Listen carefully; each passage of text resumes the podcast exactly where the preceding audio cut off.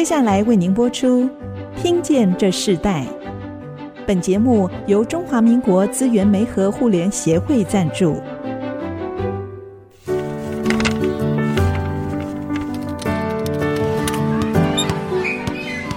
每一段经历都是学习，跳出框架，培养一个人对学习的渴望。爱，一起学习，听见这世代。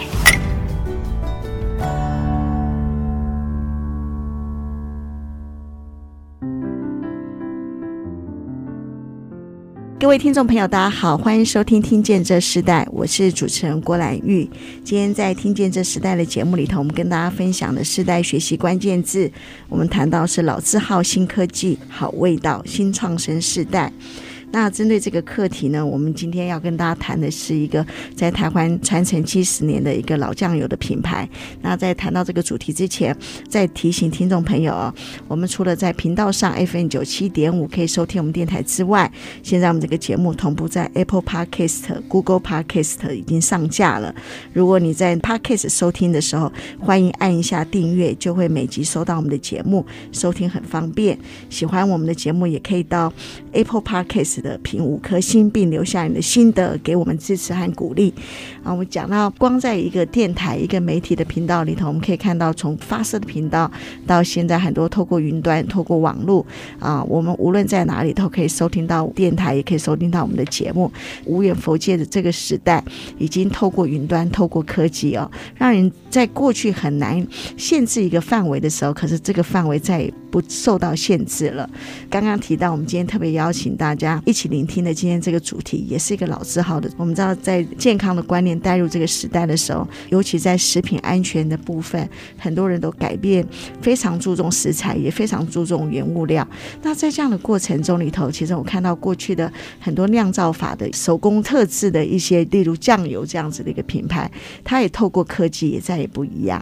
那我们特别邀请到是新方圆酱油的第三代的负责人王荣生，还有他的妻子陈红珍，一起来到我们现场，跟我们分享这个七十年老字号的酱油品牌转进运用科技，这个溯源健康生活的一个新的食安的产品的概念里头，他们在这个第三代里头，他们如何保存古老酿造的这个手工的好味道，也加速抓住科技技术的改变，这对这个第三代的这个新的经营者来讲，是一个很大的挑战和突破。所以今天特别邀请到夫妻来跟我们分享。那我们先请王荣生先生来跟听众朋友问声好。各位听众朋友，大家好。妻子洪真来跟我们听众朋友。各位听众朋友，大家好，我是洪珍。好。两位好，那两位都很年轻哈。是，你们这个品牌其实已经七十年，许多上一代的人是或者是老人家们，他们对这个品牌其实也是不陌生，因为你们自己在斗南，对不对？斗南这个地方起家，我们是不是可以先请荣生跟我们听众朋友分享一下这个新方圆这个手工酿造的这个酱油第一代的故事？当初为什么家族会想要开始这样子的一个酱油制成的这个行业呢？第一代我爷爷他之前他是在我们村庄。乡村里面，他是在做西装师傅的。以前的经济可能你可能一年可能卖不到几套的西装，然后他是因为因因缘际会，然后去到我们那个高雄冈山，因为冈山它是最大的产量是在豆瓣酱啊，所以他的那个制程是跟学传统酱油的那个制程是一样的啊，所以他就是因缘际会，然后从冈山去把这个做酱油的这个技术给他学回来，然后才有新方圆。所以他本来是一个西装师傅，是。其实早期西装师傅也很珍贵啊，是。但是他并不好经营，对不对？因为我爷爷他，哎，他有八个孩子，所以他要养活这些孩子比较不容易，所以他就去转行。哦，那他去冈山，因为冈山最有名的就是豆瓣酱嘛，对不对？后来回到了斗南，开始了酱油的这个制成这样子的行业，是因为他自己本身有开餐饮业吗？哎，没有。没有，他就专门就是做这个古早酿制的这个酱油，会不会就是你们的酱油跟豆瓣酱的味道就很类似？哎、欸，其实它的制成是一样的，只是说我们酱油是取它里面那个酱汁。那这样子，爷爷一做的时候就开始进入，就没有改变过吗？就是就是投入到这一行。是，他就是也是把那个传统的酿造技术就是这样子一直做下来。他在这个第一代做的时候，最大的突破是什么？因为那时候我爷爷他们有去跑一些小吃店，然后他们有做酱菜、酱瓜类，然后就是把这些产品把它带入到我们餐厅里面去，一些小吃店里面去，然后这样它的量会比较大一点。因为那时候还是农业时代，而且农业时代就是说家里面用量会比较大，有时候是自己煮嘛。所以从一个西装师傅到改变成为一个酱油酿造的师傅，后来父亲也继承这个家族这个事业。是。那父亲在继承的时候，他有做过什么样的变化吗？其实父亲做的时候，他就是把整个产量把它扩大到我们的整个餐厅，然后到一些小吃店，就是逐渐从从我们住户用的、家庭用的，然后开始转换转变到我们的这个商业用的这边。商业哦，原本是对家庭提供，对不对？是，是比较在地性。是，然后后来变成商业。那你自己从小跟着父亲一起做吗？哦，寒暑假会去，寒暑假会去。你其实第三代已经改变了你们过去所有的瓶装的方式，嗯、甚至是对象的方式都不一样了，是对不对？因为你是第三代，然后你自己在接续之前，你自己最想要做什么？原本想要做什么？是一开始我跟我老婆我们都是在台北，然后那时候我们是在做工地的行业，然后其实那时候我退伍的时候，其实有想说就是要回来接这个。酿造事业，因为以前我们云林县大概有一百二十几家的酿造酱油，现在我们可能剩不到二十家，所以那时候想说要回来传承，是因为想说这这项工艺的话，没有没有跟他传承的话，以后我们就吃不到这么传统的酱油，所以那时候是想说刚退的时候想说在台北闯一下，闯一闯再回去接，所以是又想说要回去接这个行业了。呀，yeah, 是，可是你并不是这样子，像父亲一直跟着爷爷一起做嘛，对不对？是。然后你你自己想要呃做一些别的事业，然后才再回到家乡。你刚刚提到说云林本来呃一百多家，对。那云林算是台湾最重要的酿造的呃县市嘛？是。主要的原因是什么？因为它的发源地是在西螺那边，然后以前就是说西螺浊水溪的水水质好，然后第二个就是它米好。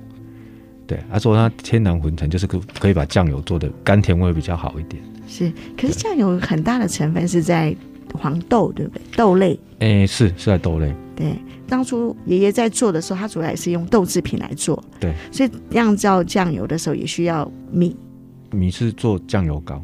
哦。就是我们酱油是基底，酱油膏就是用纯糯米下去勾芡的。那时候已经结婚了嘛，对不对？是，跟太太一起回来接续这个家族第三代的家族的事业。那时候最重要让你决定回来，就那个时刻回来的最大原因是什么？其实我有一次回到厂区内，然后因为我很好奇，然后就去把瓮缸打开看，结果看的时候，嗯，觉得为什么不是黑色的酱油？所以那时候我就很好奇，打开之后它的颜色是有点琥珀色，它会因为时间的不一样，所以它酱油的颜色会不一样。那时候我想说，嗯，为什么跟我们之前认知的酱油的那个观念是不同的？所以我回来就是又那时候就想说，嗯，原来酿造业还有这么我们不可知道的秘密，到底是在哪里？所以想说就回来接。爷爷那时候八个孩子，所以他从呃西装师傅后来变成酿造师傅，养活了八个孩子。那父亲有几个孩子？三个。三个孩子，那只有你回来承接这个事业。是。你自己长大了才知道，在那个缸里头、瓮里头的酿造酱油并不是黑色的。是。所以，当你第一次看到这个秘诀的时候，非常惊奇。是。你就决定要做，但是进入一个传统老字号的品牌并不容易，尤其是台湾整个食品的消费的方式也改变，对安全的方式，甚至健康的方式都不一样了。那你回来做的时候，你觉得给你最大的信心是什么？它已经跟过往不一样了。其实那时候我问我父亲，会说说为什么酱油是黑色的？其实它酱油色有两个原因，一个就是说它有加一个焦糖色素，另外一个就是说它有用砂糖，然后组成酱色，跟我们酱混在一起就变成黑色。啊，我回来回来看到的时候，我想说，哎，这个是很天然的东西，就想要把它推广出去。到现在大概做八年嘛，所以我们就一直回来在推广说，看到的黑豆它表皮是黑色，可是它酱油不一定是黑色的。它需要经过酿造时间的长短，才会决定它这个颜色跟味道。嗯，所以酿造这个技术是很宝贵的，尤其在传统手工上。那我们知道新方圆酱油其实很重要的一个制造方式就是瓮缸式的制造，啊酿酿造的模式。那这个酿造模式必须其实在这个三代传承里有很多很宝贵的经验。我们先休息一下，我们在下一段部分，我们继续要邀请新方圆的第三代负责人王荣生和他的妻子洪珍，我们一起来分享这个老字号、这个新科技好味道的这个品牌，它到底经历了什么样的转变？我们稍后回来。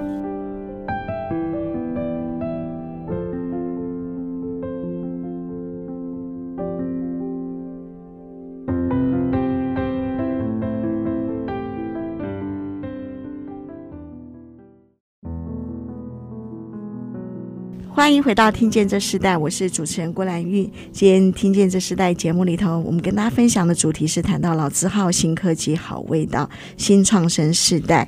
那跟我们一起分享主题的来宾是在台湾在酿造酱油这个非常知名的一个老字号的品牌，就是新方圆酱油。那今天一起来分享的是他们的第三代的负责人王荣生和他的妻子陈红珍一起来我们的节目现场。那我们在这一段部分，我们想要请荣生跟我们分享一下，其实你刚刚在上一段谈到很很特别的一件事，就是你已经出去工作了，但有一天回来看到那个酿造酱油的制程里头，原来那个酱油刚开始酿造的时候是琥珀色的，是，并不是我们传统的。直接是黑色的，甚至你因为你接了这个这个事业，你们甚至研发出十七种不一样的酱油的特色，其实这都跟酿造的关系或原料有关系，和时间有关系。那在谈到更细的这个部分的时候，我们是不是可以先请你分享？其实，在酿造法里头，最宝贵的是哪一个部分？这也是让你当初心动的回到了家乡，来接续这个三代家族事业的很重要的一个原因。其实我们我们的豆种就是从契作开始，然后跟小农契作之后，我们会先检验，诶，四百七十几项，就是没有农药残留跟那个黄曲毒素有在合格的标准值之内，我们才会进到厂里面。我们的酱油就是从契作的豆开始做，然后豆就是第一个步骤，我们就是会先我们会先把它煮熟，煮熟之后到第二个步骤，第二个步骤就是培取，而是培取就是整个酿造酱油的灵魂。在那边，所谓的焙取就是说，你把豆种煮熟之后，不不管是黑豆还是黄豆，煮熟之后，然后大概三到五天，我们用那个酱油的豆种跟那个黑豆，因为它它煮熟之后，它有它有水蒸气，它里面会含水分，然后它含水之后跟菌种它会开始发热，经由这个温度之后，它才会把那个菌种植入到那个豆子里面去，这部分是酿造最关键的一个步骤。然后这个步骤就是说，你在这三到五天之内，你一定要把它控制在一定的温度、温湿度里面，它才会它才会成功。对，那个那个豆种才是是好菌，不然它那个菌就会死掉。像这种制成都大部分都要凭着老经验，对不对？是。可是在一个新的时代就不一样了，是。它可能可以透过一些科技做协助。那你自己在这个过程里头，你也是长大才开始做啊？以前都是老师傅在做，那你怎么开始深入到这个酿造制成的一个经验的过程呢？诶、就刚好在，因为那时候是老师傅，所以他们没有一定的数据，所以那时候我们就刚好有接触到区块链这一块。啊，区块链就是从你的进豆，然后到你培取的温湿度，我们都是有做一个记录管控。所以那时候我们就是，因为我今年是第八年接手嘛，所以我们前两三年都是在记录说，诶、到底这个温湿度到底是几度，是适合这个菌种在在最好的温度环境里面。所以，所以那时候我们有经过区块链，就是把它记录下来，然后再自己再去分析说，这个温湿度到底要控制到几度是最合适菌种在发酵的时候。过程有失败过吗？有。嗯，那时候你的心情，你是怎么面对这个挫折？哎、欸，失败就是再重来啊。对啊。嗯。因为自己也不是也不是很熟。那你在接这个家业过程中，最大的挑战是什么？对你？其实目前像目前我们回来接之后，是就是因为有靠这个正确的数据，然后品质有控制的比较稳定。然后现在我要推广，就是比较挑战性的是，我们现在每一批的酱油的颜色跟味道是别于一般市售的酱油，所以目前这个是我最大的挑战。嗯，对。那你你因为父亲父亲是第二代嘛，你是第三代，那父亲看到你这个转变，他有没有非常的担忧啊？有。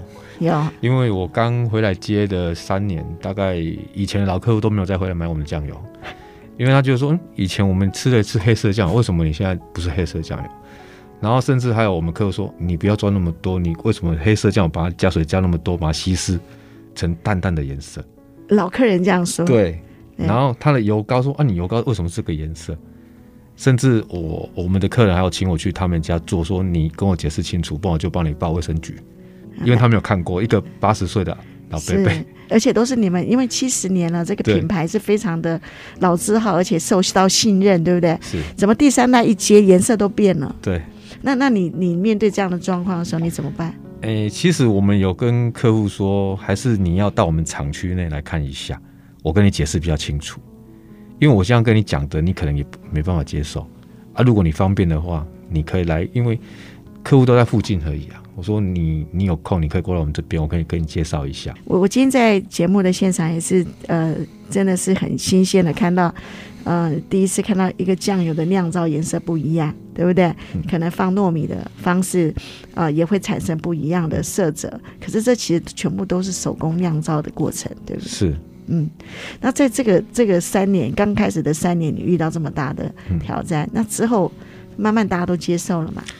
就其实也很幸运，就是在三年之后，就是我们有一个台湾酱油制，它有对全台湾一百二十种酱油下去评比，哎，我们有一支产品得到它的最高分，就是最佳风味奖，所以那时候才开始改变我的那讲法，我的酱油。你你原先的讲法，后面改变最大的一个不一样的地方在哪？就是你每次来来我们家买的酱油，那个颜色会不一样，味道也不太一样。不一定的，对不对？因为它瓮缸是它有可能，比如说你在瓮缸场中间，它可能中间比较受热，然后你在四个边边角，它可能受热的温度没有那么高，嗯，所以它出来的时候，它那个色泽可能会比较淡一点。豆种也有关系，有很多有很多天然的因素都会影响到它。所以有这个台湾酿造的这个奖项的时候，改变了，也改变父亲对你的接下来经营的一些放心，对不对？是啊，那他说哇，原来你做酱油可以得奖，他做了几十年都没有得过奖。那终于 客数也少了，对不对？因为其实我讲到客数，就是你的酱油就不是在做给原来的呃客人所食用嘛，你给一个新的时代，一个新的家庭。因为现在的酱油其实不用像大桶，可是非常精致，因为食安的问题。那你自己在这个供应链和食安的这个问题上，你怎么平衡呢？因为酿造都需要时间。嗯，其实我们在食安这一方面，因为我刚回来接的第一年就发生台湾就发生很严重的毒淀粉事件。所以那时候我们第一个月下去做的时候，就遇到毒淀粉，然后客人都要求说，你们要检验报告。有的酱油膏它是用粉下去勾芡的，然后我们是用糯米，他说我们必须要去送送验，说哎，我们里面是没有粉，就是没有那个粉的成分，所以我们是符合，跟毒淀粉是没有关系的。所以那时候我觉得说食安的问题很大。所以我们现在从我接手之后，就是每一批豆子进到我们那边，我们一定要去做检验，这个是我们第一步。你有通过四百七十几项的检验之后，我们才会进到我们厂区内，才进行酿造做酱油。现在做实验就是有也很坚持这一块。那你们在这个过程中，反正因为那个之前的那个风暴，让你们的酱油品牌更受信赖嘛。是。可是像你这样子，成本会不会增加比较多？会，会。那那那上一代又开始焦虑了，想说：哎，奇怪，你们做酱油已经跟我不一样了。以前随便做随便卖哈，都有生意。那你们现在哇，每一个都做到这么精致，然后必须还是要维持那个酿造法。那又加上新科技的这样的控制，甚至整个的改变不一样的时候，你怎么说服你的上一代？其实我跟我父亲讲说，现在时代背景不一样，然后现在大家对食安有产生很大的疑问，所以我们必须要去做这一块。第一个就是你检验，第二个你是跟有无农药的那个下去去做，种出健康的豆子，我们才能做成好好的酱油。一定是成本都是比较高的啊。然后以前可能对食安问题没有那么重视，所以以前就比较比较好卖，还是说，哎，大家没有在重视这个问题。其实王荣生先生，你自己在第三代的这个家族产业里头，你保持了家里那个瓮缸式的酿造法，嗯、你其他都改了，对，对不对？对，跟你的第一代、第二代，你父亲、爷爷做的都不一样。是当初爷爷在一个从一个西装师傅到冈山看见这个豆瓣酱的制造方式，回到了东南，改变家族的整个做生意的方式。到爸爸去接续的时候，其实那时候还是做的。已经已经是在地的很大的一个特色了。那你一接啊，你保持了他们古老酿造的方式，你也保持他们寻找好食材的方式，但是你再也不跟过去的所运用的不一样，你呈现出酱油的原色。其实这件事很重要，你就让所有人看见酱油真正的本色哦，符合这个时代的所需，它仍然有一个经济的效益。所以在你这个品牌里头，你到底想要表达什么样的、呈现什么样的一个经营的价值，是你自在你们这个年纪里头，你们这一代里头，所以想要对这个品牌表达出一个真实的价值是什么？我们下一段我们来继续分享。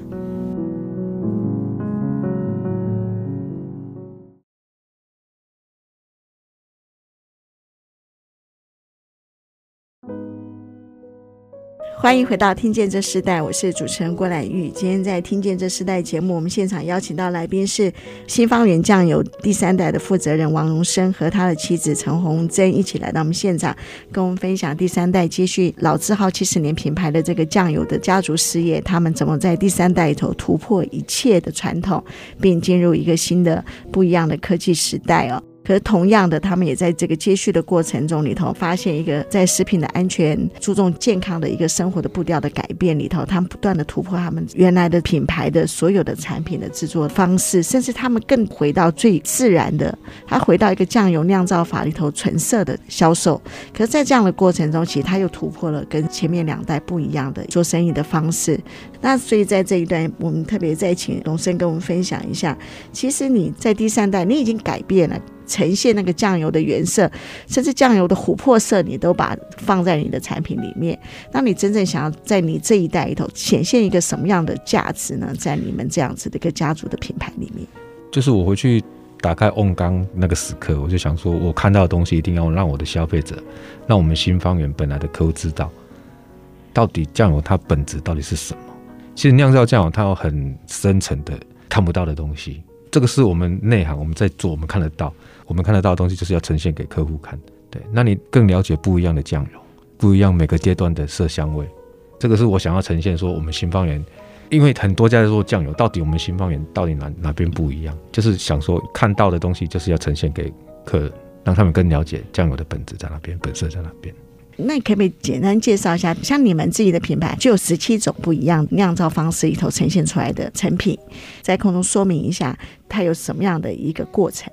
第一个就是说，它先煮豆嘛，煮豆之后就是培曲，培曲就是豆子要呃植入那个豆种，之后再入到瓮缸，瓮缸里面就开始酿造，然后瓮缸酿造为什么植入菌种？因为那个菌种那个菌微生物它是就是分解我们里面的酱油的氨基酸出来，所以它需要长的时间。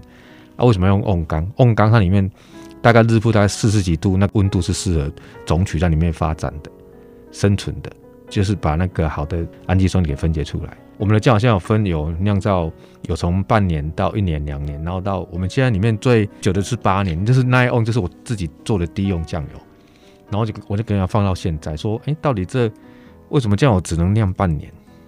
然后我就是用有做实验的精神，所以我们里面有，我们现在都从诶六个月到每一年都有不一样的酱油，之后再杀菌，然后再装瓶，这是整个酱油的步骤。嗯，酱油酿造越久越好吗？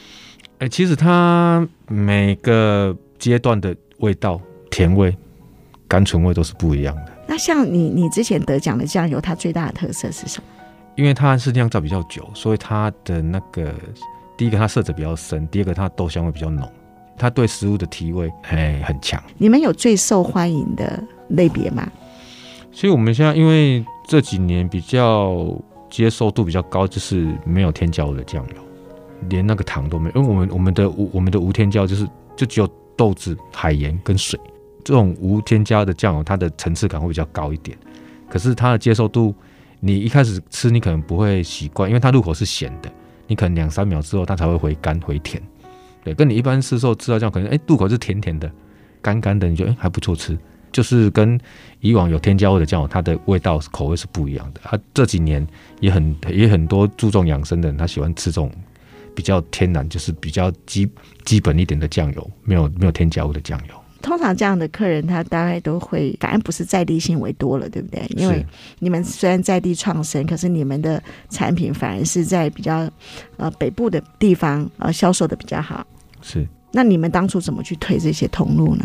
诶、欸，其实那时候我们有跟市集，就跟北部的一些市集合作，对，然后他们也是有在帮我们推，就是说他们后生市集，因为他们本身他们有在录菜，他们有在做菜，所以他可能会做菜，然后他有外送到他他有外送的品相，所以他在录菜的时候他会介绍，哎，这个酱油的特色，他用他要怎么使用，对你不要你才不会吃出多余的添加物。所以慢慢这样来推展啊，其实还是透过网络，透过很多的市集的摆放，然后打开你们这个虽然是原来的老字号，但一个新的品相进来。那这个过程，其实我们今天访问的时候，你你最先有提到说，在小时候你并没有酿造的这个过这个经验，因为都是老师傅在做。那你自己在管理这个品牌的时候，你这人力也改变了。因为新的方式改变，嗯，那你怎么在原有的人力和现在新的人力方式里头，让整个的人力组织的改变可以帮助你现在的新的品牌去推展的更顺畅？其实我们的员工，其实大家，我们我我都是采责任制，就是你去做到好。然后现在我们新的员工，他看到我在这样做，其实他会他会感动到，所以他对我们本身这个行业，他投入也是很很专心在投入这一块。对，也是很认同我们我们现在所我们现在所推就是不上装酱油，他很认同这一块，所以我们在每个步骤他们都很尽心尽力去做这一块，所以人力运用上，反而现在的我的人力他，因为他本身他都知道自己要做什么，然后每天要做什么，所以人力也不会说多浪费怎样，他反而比较精简一点。做这个行业的呃年纪，就是说在寻找真才的时候，大概都是多少年纪的人？为多，嗯，目前我们这一代都大概我这个年纪，大概在三四十岁。因为那时候我在寻找的时候，因为我本身有在跑马拉松，所以我去寻找我的爱好同好者。因为我们都比较比较耐热，所以因为我们的工工作环境都是热的，因为我们要煮豆子嘛，然后在瓮缸就是太阳底下工作，所以我就去找寻这些爱好运动者，他可以受这个受个热度，哎，然后。找他们来一起工作，这样是你自己经营这个段时间啊，已经投入这个家族事业八年的时间，经营中有没有什么特别的回馈？在经营上让你觉得最美好、最特别、最感谢的事情？回馈我们都会跟我们一些地方的一些，像狮子会啊，是同济会啊，是说一些慈善单位，他们有捐血的活动，我们都会赞助他。我们一些酱，像我们现在目前没有看到这种这种颜色的酱油，对我们都是。一起跟他们做公益，然后一一一起回馈给这个社会，然后让大家来看到我们不一样的酱油。可是他们也是会打电话来问说：“哎，这个酱油是不是坏掉？”然后我们就趁这个机会就跟他讲说：“这个酱油是过程是怎样？”所以真的需要很大的说明哈。是。那那个洪生在先生在回家接续这个产业做这么大的改变，那你看他这样一路这样做做下来，你看他接续这家族事业，你最大的感受是什么？其实一开始他要接的时候，我我会很担心，因为他做了一个很大的改变，就是跟以往跟爸爸跟爷爷做的不一样。那我在想说，是不是会被就是我们的常客啊，或者是我们的客户觉得说，你们为什么突然变这么多？所以还是会担心。可是他还是很坚持，因为他觉得说，酱油的本色本质就是要让客户了解。所以我就支持他这样子，你他就一直投入，成本也是增加，对啊，啊你都完全不眨眼，继续支持他吗？没有，我的心好痛，心好痛。你你有想过，在这个过程中，你们有想过换一个行业吗？或者不要这样做了吗？其实我有想过，他没有，他还是很坚持，对，因为他跑马拉松的，对。嗯，是，所以其实因为你们改变了一个，呃，在这个已经三代传承里头很重要的一个呈现酱油的一个呃不一样的方式，是非常裸露的方式，对，而且非常诚实的方式。但是酱油这件事情实在是是世世代代大家都在使用，你要改变一个大家对颜色对使用的的这个这个味觉，其实要经过很大的决心哎，这个决心不是一般人可以。可以做的，对不对？那你每次有沮丧的时候，你怎么让自己调试回来？就是在努力啊，然后出去跑一跑，继续跑一跑，继续跑马拉松。然后对啊，然后就有机会跟一些团体合作，公益团体合作，就去做一些赞助一些产产品给他们，嗯，然后他们有认同我们，他们会帮我们推广。是，所以你不只是在接续一个家族事业，你也真正产生了一个很大的兴趣，嗯、甚至觉得这个对社会是很重要的。是，那我们先休息一下，我们在下一段我们要继续请新方园酱油的第三代负责人王荣生和他妻子洪珍来继续分享。其实这个世代交替啊，有很多很宝贵的传承是不可改变的，有很多宝贵的经验，他确实可以透过在工作中里头所得，可以分享给别人的。我们等下来分享，我们。稍后回来。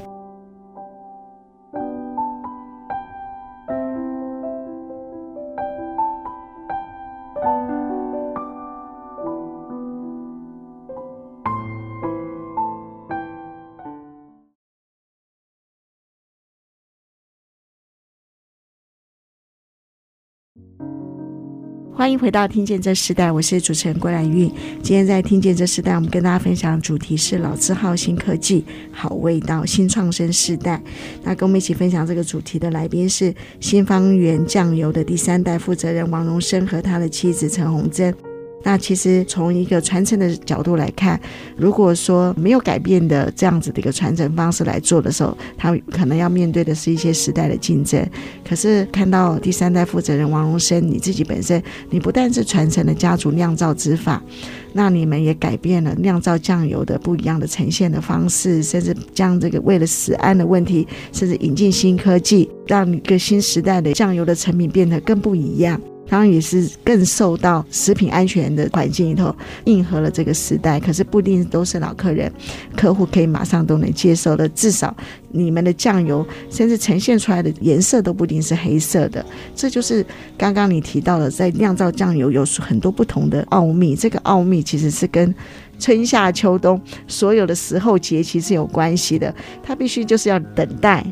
忍耐，然后来看到一个真的很好的味道，然后呈现出来。通常这种应该是上一代的人会比较。想这样做，对？可是你却是第三代来做这件事，你自己在这个过程中里头，你怎么让你的？刚刚你提到说，父亲刚开始不能接受，到后来你得奖了啊，父亲看到你真正在做这件事情，你的父母给你最大的一个传承价值是什么？为为什么会让你在接续这个品牌的时候，你可以有这么大的决心？其实那时候我去接，然后因为我们本身我们云林有做这样做，是很多家在做，大品牌很多。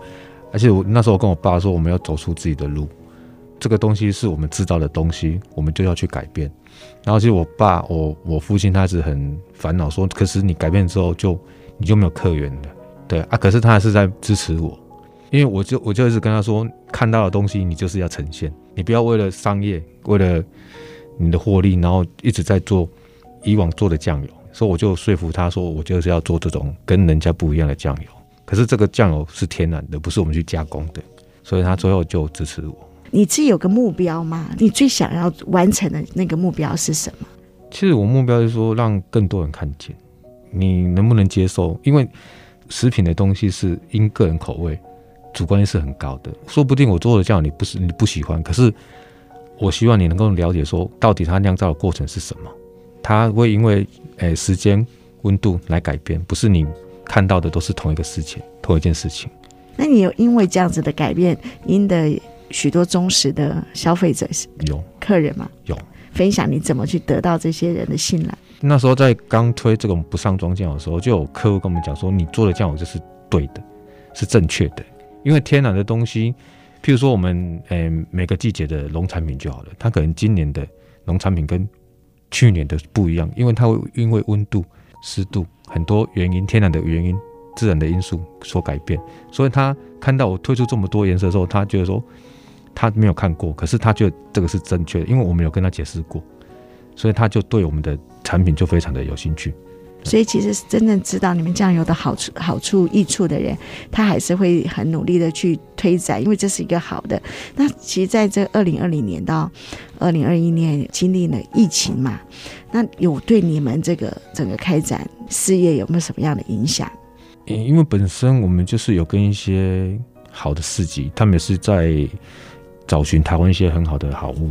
他说：“我们大概七八年前我们就要合作，所以这波疫情反而就是大家就是在宅经济当中，我们也是有被看见的那一面，所以对我们帮助也是有成长。哇，反而是更好，因为网络对不对？宅配，对，因为你是第三代，你有想过你的下一代会继续接续吗？要看他兴趣，不勉强。因为这个工作看他吃吃不吃的苦了，对啊。嗯不是每个人都可以做的。嗯，因为你要自己酿造，对不对？你要经历这个过程，啊、经营家族酿造事业，你觉得带给你最大的一个改变是什么？在你生命中？其实我对我自己改变，因为因为本身就是有在跑马拉松，所以在坚持这一块就是真的很坚持。不管你跑到几公里，就哎很辛苦，只要跑不下去，你还是要跑，因为终点就在前面。所以我回去看到对的事情的时候，我就想说，这个我一定要坚持下去。这个。这个是对我的人生负责，要对我们新方也是负责，所以所以这种精神就是看得到，然后对的事，我们就是我就会去坚坚持到给大家知道。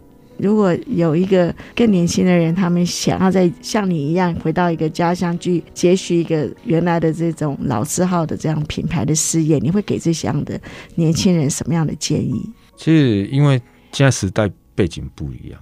他说：“你回去做，看你你的工作，比如说你是像我们是传产业的，其实传产业的东西，它有很多东西是它有它有它的本质，然后也有很多东西是因为它有本质，它可是它有过度的加工。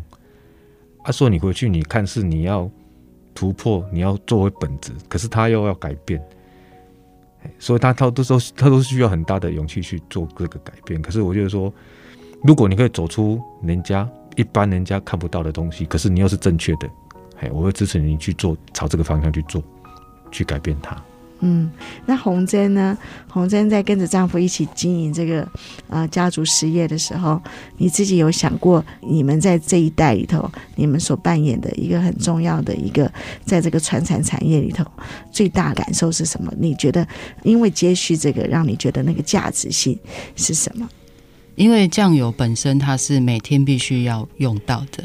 那我们是觉得说，我们希望做的酱油是符合本质，然后原色就是不上妆的酱油，不要过度的添加，然后就是让消费者的身体能够再更健康一点，这样。嗯，对，是。所以呃，听众朋友，如果呃未来有到呃斗南的时候，也可以去参观哈，你们有 DIY 的一些一些活动，可以让大家。真正知道为什么你那一年你看到酱油酿出来是琥珀色，然后毅然而然的放弃了你原来的工作，然后回到家族传承的那一刻，对不对？我们一年可能会做到一两次的 DI 活动，对，然后就是从豆子到入到瓮里面，我们会有个小瓮，然后前半年我会帮你照顾，你可以来看，你经过你来看，然后去记录一下，你可以自己尝一下味道，半年、一年、一年半、两年，颜色、味道为什么不同？跟我们现在做的产品为什么不同？你去体验、体会，说，哎，到底，哎，原来酿造它是这么有乐趣，不是说，哎，一成不变出来都是同一个颜色。天然的东西没有没有没有一定的，这真的是一般人没有办法能够体会的。唯有你自己深入进去，你才能知道一个酿造的这个过程，自然酿造过程可以好像那个生命的不一样的一个过程一样，嗯、对不对？让你这个这是一个很特别的事业。